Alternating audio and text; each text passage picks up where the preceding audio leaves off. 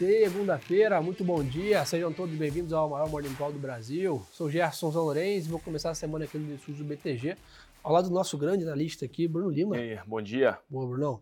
Fui te provocar que você não via muito, pô. Pô, então, viu? Bruno Lima, né? Pô, pedindo para pedir música, três vezes já. Vambora, garoto.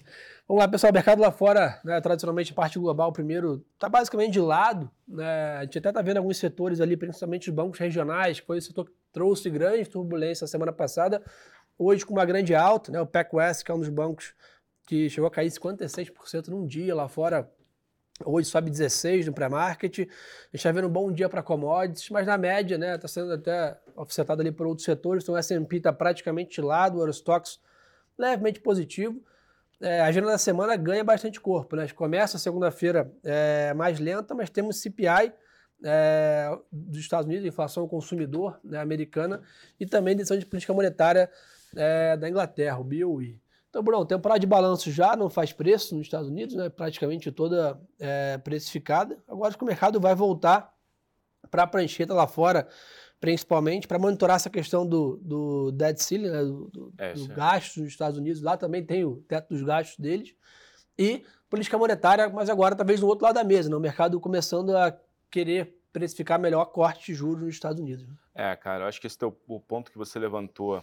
Bom, rapidamente aqui, um estrado da temporada, né? Como você bem falou, basicamente a temporada acabou. A temporada foi muito bem. Acho que esse é um ponto importante.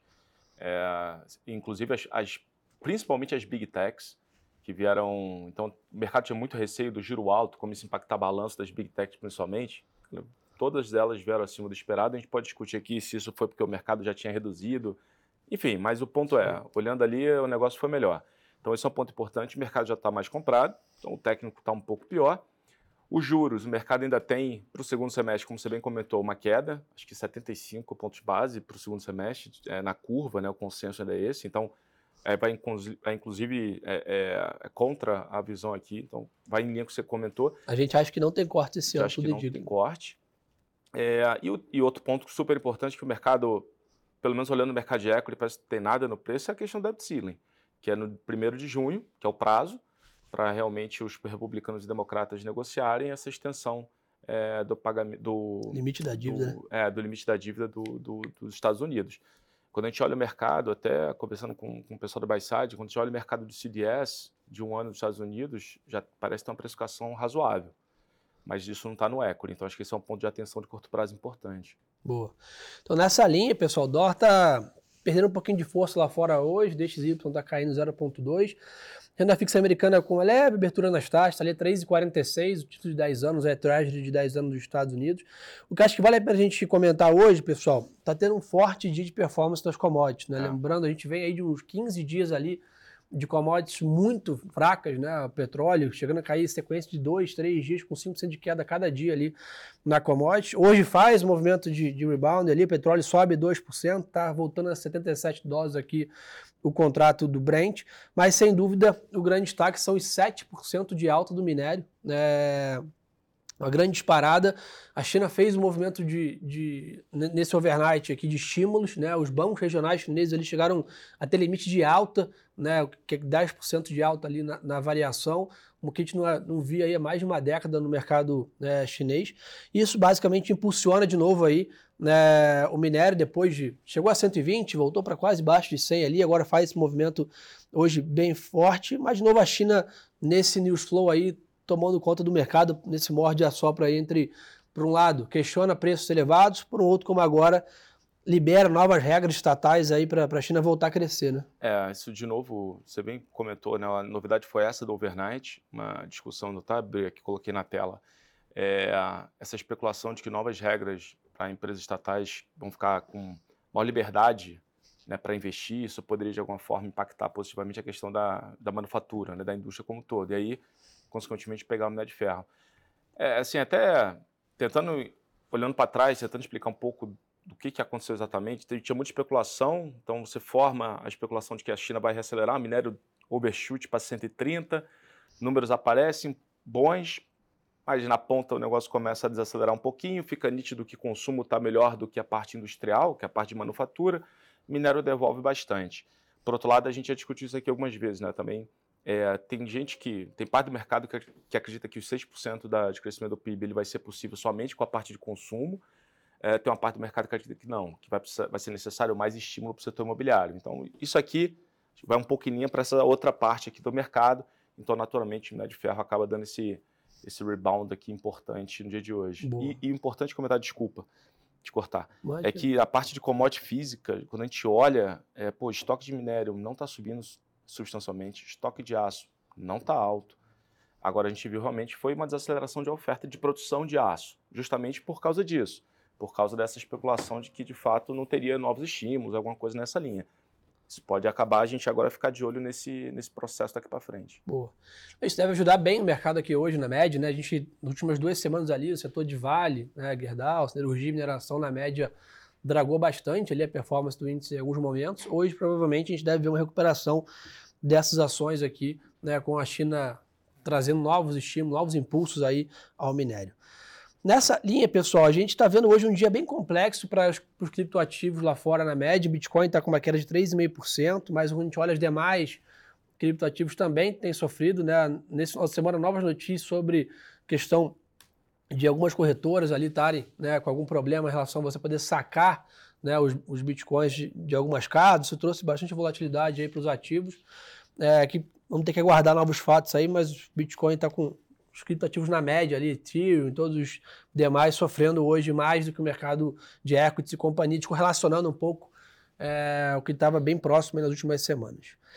Então acho que o resumo da ópera é esse para o mercado global, né, Bruno? É, de novo, acho que agora, mais do que nunca, vai ser duas, essas duas principais variáveis, né? Debt ceiling, olhando curtíssimo prazo. Tem um mês aí, pra, nem um mês, né? 15 dias para resolver. É, então. E, e, de novo, assim, a gente tem falado muito sobre essa questão de volatilidade nos mercados lá fora, até subindo acho que um pouquinho, né? Mas ainda parece ser é, salutar alguma Sim. coisa de hedge nessa linha, né? Comprar alguma vol faz sentido, faria sentido.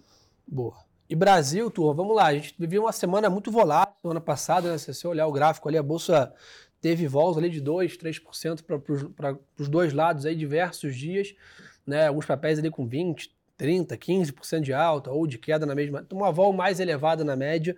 Né? A gente começa essa semana né, com uma agenda mais esvaziada, acho que o grande destaque fica para amanhã, tem a ata do Copom. Né? Na última reunião, o Copom manteve a taxa de juros aqui no Brasil em 3,75, manteve também um comunicado na, em linha, né, duro, preocupado com o cenário de inflação de longo prazo, mas no final ali deu uma suavizada em relação a, a, a, perspectivas à frente. Então, provavelmente isso vai ser detalhado na ata que sai amanhã.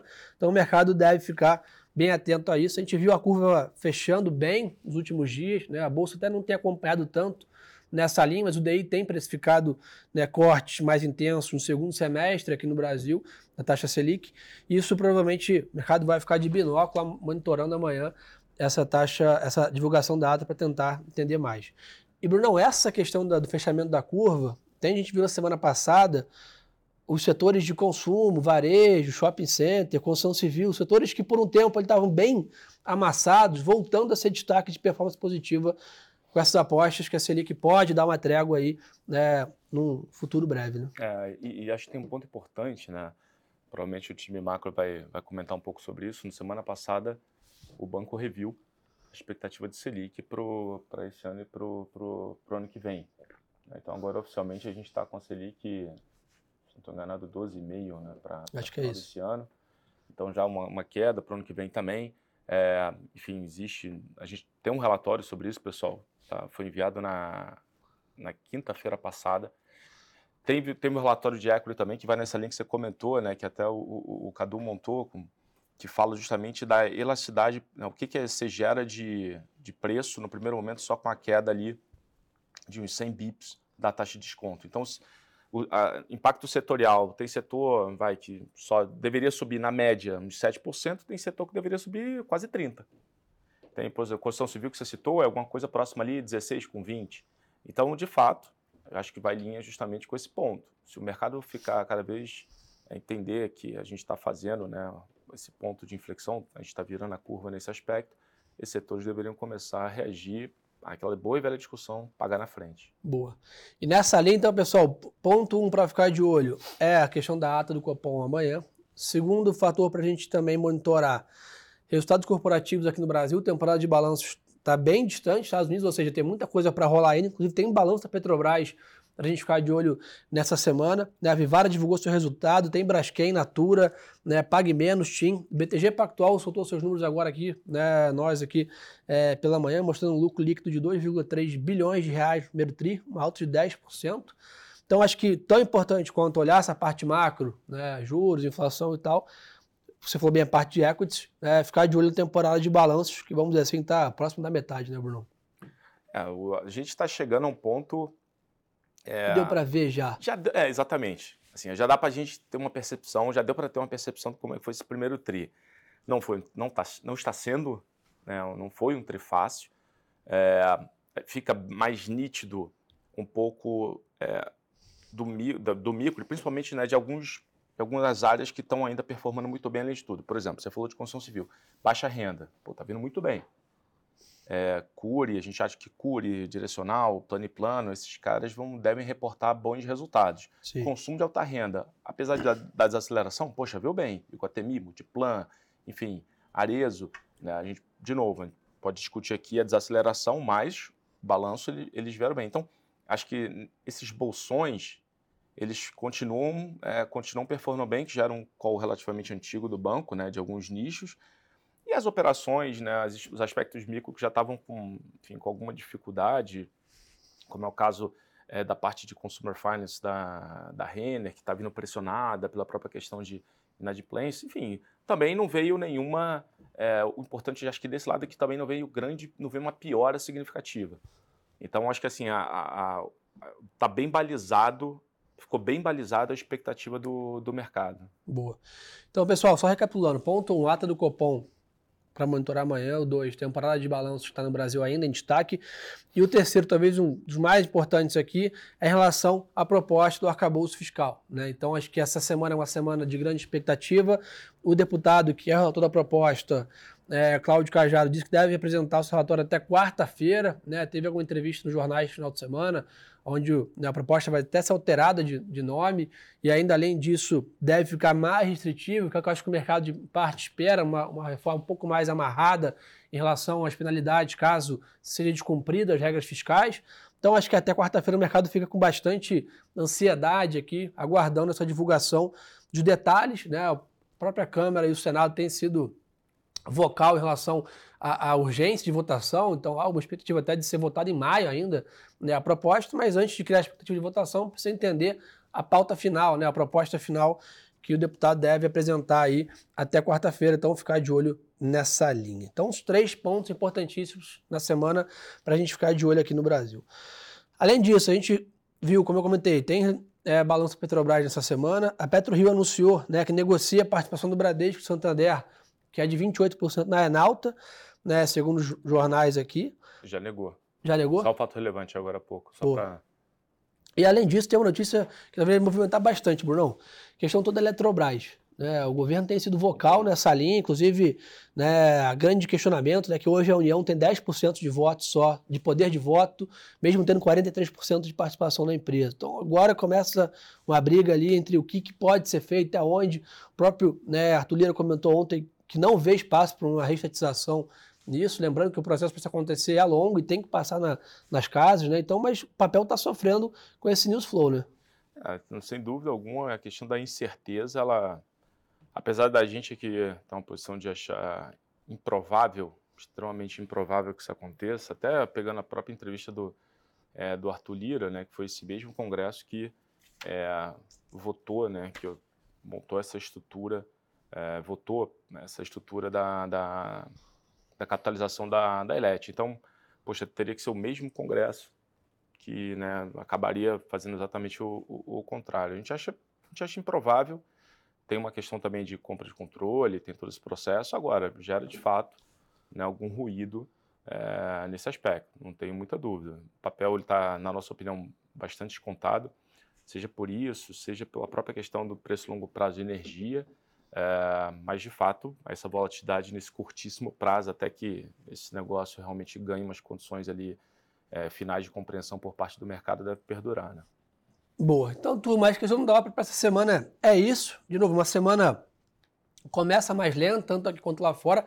ganha corpo ao longo da semana com dados de inflação e bancos centrais como grande destaque lá fora. E aqui no Brasil, sem dúvida, temporada de balanços, arcabouço fiscal e também ata do Copom amanhã fazem é, a nossa semana recheada de notícias e fatores para a gente acompanhar. Brunão, obrigado pela parceria obrigado, de sempre. Quem quiser mais conteúdo, segue a gente no Instagram, Gerson Zanorenzi e o Bruno Lima Ações. Tem mais aí conteúdos para ajudar você a tomar decisões aí na hora de fazer o seu trade. Obrigado aí pela super audiência, uma boa semana para todo mundo de negócios. E lembrem-se, pessoal, que o melhor ativo é sempre a boa informação. Um abraço.